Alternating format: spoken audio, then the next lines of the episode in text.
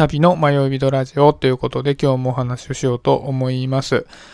えー、明日ですね、僕すごい楽しみにしてるんですけど、パントマイミストのマーサという友人と、えー、ラジオの収録をする約束してるんですね。で、まあ彼とは月に1回ぐらい、あのー、まあ、顔合わせて撮っていこうかなと思ってて、まあ、テーマは彼がもう表現者なので、まあ、表現の話になってくるのかななんて思ってるんです。で、まあ、ここで放送しようと思ってるので、まあ、よかったらぜひぜひ聞いてほしいなと思ってるんですけど、彼は演劇教育ダイアローグっていうイベントを定期的に行っているんですね。で、まあ、彼のなんか目標みたいなのがあって、それは演技を公教育に取り入れていくっていうところなんですよね。で、それでまあ演劇教育っていう話なんですけど、僕もその演劇教育ダイアローグには何回か参加していて、で、まあその理念で僕はすごく好きだなと思って共感もしているんですよね。で、まあ演劇が教育になんで必要なのかっていうことを掘り下げることに関しては、彼にじっくり話を聞いていこうかなと思ってるんですけども、まあね、ちょっと僕なりにもそこら辺整理したいなと思っているので、今日は日常で演技をすることについて考えてみたいなと思います。で、僕も学生抜けてすごい時間経ってるんですけど、ただそんなにこう公教育って変わってないような感じするんですよね。まあ子供の授業参観とかよく行くんですけど、基本的にほとんど変わってなくて、まあいわゆる詰め込み型の学校教育の中で、表現をして、まあ友達なり、あの、先生なり、まあ人間関係上で相手に意思を伝えることっていうのを学んでいく機会ってあんまりないんじゃないかなっていうふうに思うんですね。で、ただこれすごく大事なことだなと思っていて、まあ例えばですけど僕がとても嫌なことを誰かにされた時に、相手に自分が嫌なことをされて、やめてほしいっていうことを伝えるときに、どういうふうに伝えればいいのかっていうのってすごい大事なポイントじゃないですか。伝えれば相手はやめてくれるわけじゃないし、ごめんねって気持ちになってくれるわけでもないので、うん、すごく大事だなと思うんですけど、じゃあそこで、例えば黙って我慢するのか、怒るのか、こう伝わらない表現をすると、逆に人間関係って悪化する可能性もあるじゃないですか。で、相手にきちんと伝えるようにするためには、だから伝える内容、まあどういう言葉のチョイスで伝えるかとかっていうのも大事なんですけど、それ以上に相手に伝わる伝え方をしなければいけないじゃないですか。だから、相手が壁を作らないような態度で、こちらは伝えるやり方を考えなければいけないというところだと思うんですよね。で、それには表現っていうのが大事になってくるんじゃないかなと思ってて、で、日常のなんかコミュニケーションの中で言う表現っていうのは、自分の思い、さっきの嫌だったとか、嬉しかったとか、そういうことを伝えるために演じることだと思ってるんですね。そういう意味で日常の中で演じるっていうことはすごく大切なことだなと思ってるんです。正しく演じられないと相手には伝わらないという意味で大切だなと思ってるんですね。ただなんか僕たちってあの普段からこう演じてるじゃないですか。うん、例えばですけど、優等生を演じてるとか、お調子者を演じてるとか、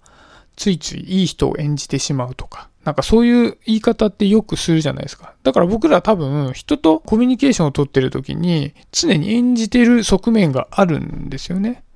で、ただなんかその時に僕がすごく感じているのが、このコミュニケーションの中で演じるっていう行為の目的が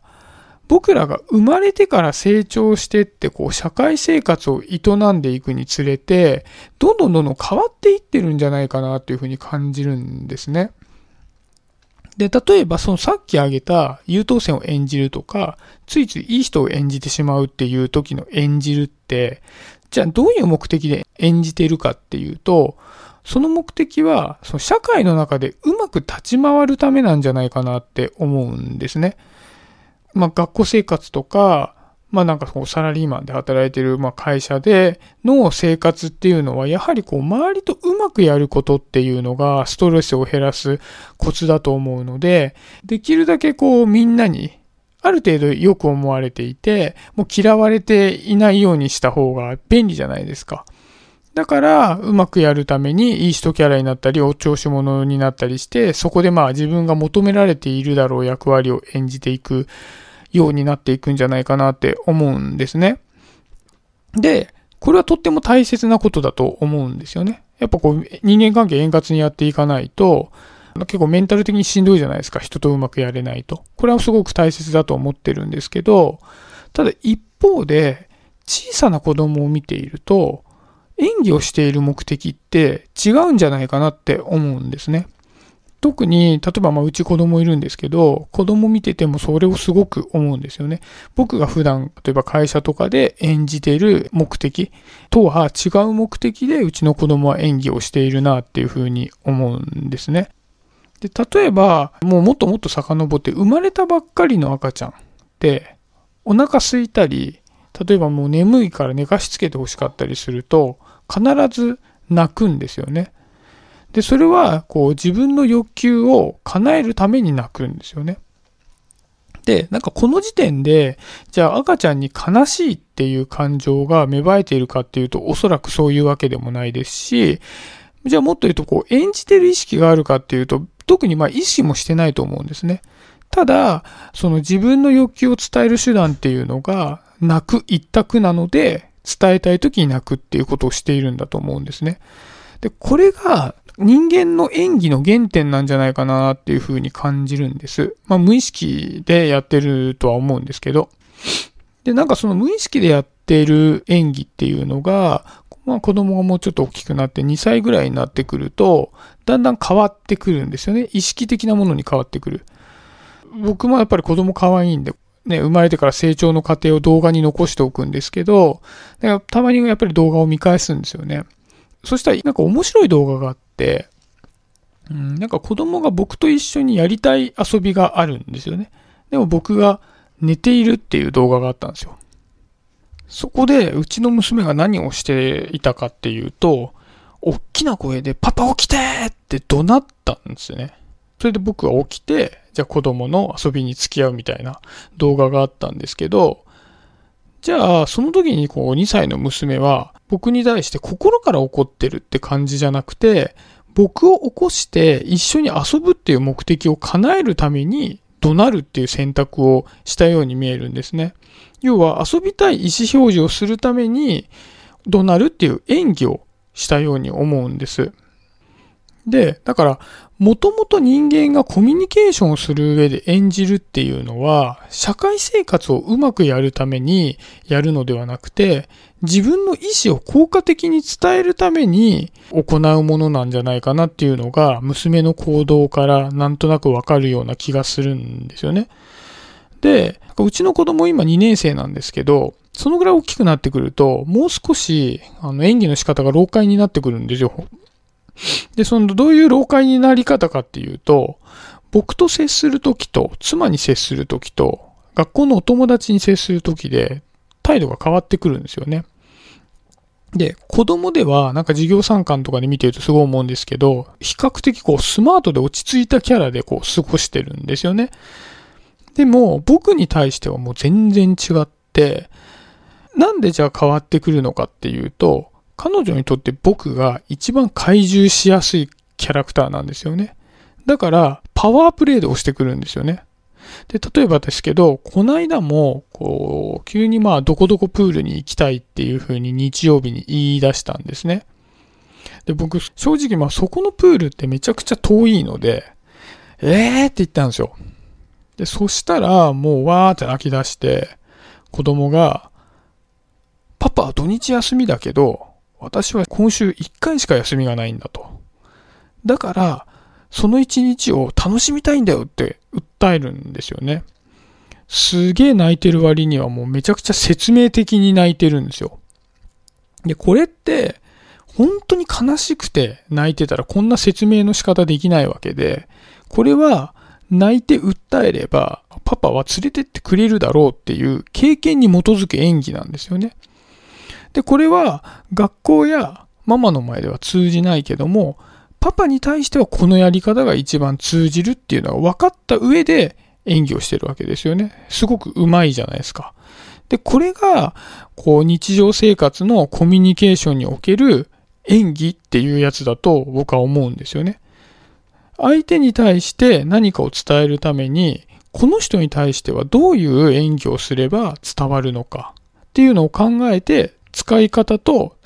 例えば喜怒哀楽のどういう部分で演技をしていこうかとか、どういうやり方だったらこの人は刺さるのかなっていうのを考えるっていうのが、まあコミュニケーション上の演技っていうやつだと思うんですよね。ただそれが、まあさっきお話した通り大きくなっていくと、思いを伝えるっていう側面から、うまくやるっていう側面に演技の目的がシフトしてくるような感じがするんですよね。で、これってまあ両方必要なことだと思うんですよね。みんなでうまくやらなきゃいけない時にはそういう演技をしなきゃいけないですし、思いを伝えたい時にはさっきの子供みたいな感じでそういう演技をしなければいけない。そういうやり方を変えるのが一番いいと思うんですよね。伝わりやすいコミュニケーションを選んで演技をしていくっていうのが大事なんじゃないかなと思うんですよね。でも、一方でどうしてもうちの子供が僕にご利用ししてきている時のように、なんか感情的な表現をするって大きくなるとどんどんどんどんやりにくくなるじゃないですか。なんか僕も、あの、そう、喜怒哀楽を人前でポンって出すっていうのはすごく苦手で、まあ、あんまりね、人前で嬉しくて泣いたり、嫌な気持ちだから怒ったりっていうのは、まあ、ほとんどしないですよね。でも、なんかその喜怒哀楽が相手に適切に伝わった方が、相手には気持ちよく伝わりますし、それをやめて我慢ばかりしていたり、自分のキャラクターを演じてばかりいると、なんかちょっと、まあ、自分の気持ちは伝わってないので、生きづらさを抱えながら、まあ、こう生活していかなきゃいけないみたいなことも少なくないような気がするんですよね。そう、だから、この両方をきちっとできるようになっていくっていうのが、まあ、初め戻るんですけど、演技っていうのを、まあ、教育に取り入れていくと、まあ、そういうことがよりやりやすくなっていくんじゃないかな、なんていうふうに思って、まあその演劇教育ダイアログとかも、まあやってる側面もあると思うんで、まあこれは僕の試験もすごく入ってくるんですけど、まあちょっとこの辺考えていきたいなと思ってるんですよね。まあそういうところでね、まあ明日収録して近々こちらの放送でまたこうトークで掘り下げていきたいと思ってるので、ぜひ聞いてもらえると嬉しいです。ということで、まあ今日は終わりにしようかなと思います。今日もありがとうございました。シャビでした。バイバイ。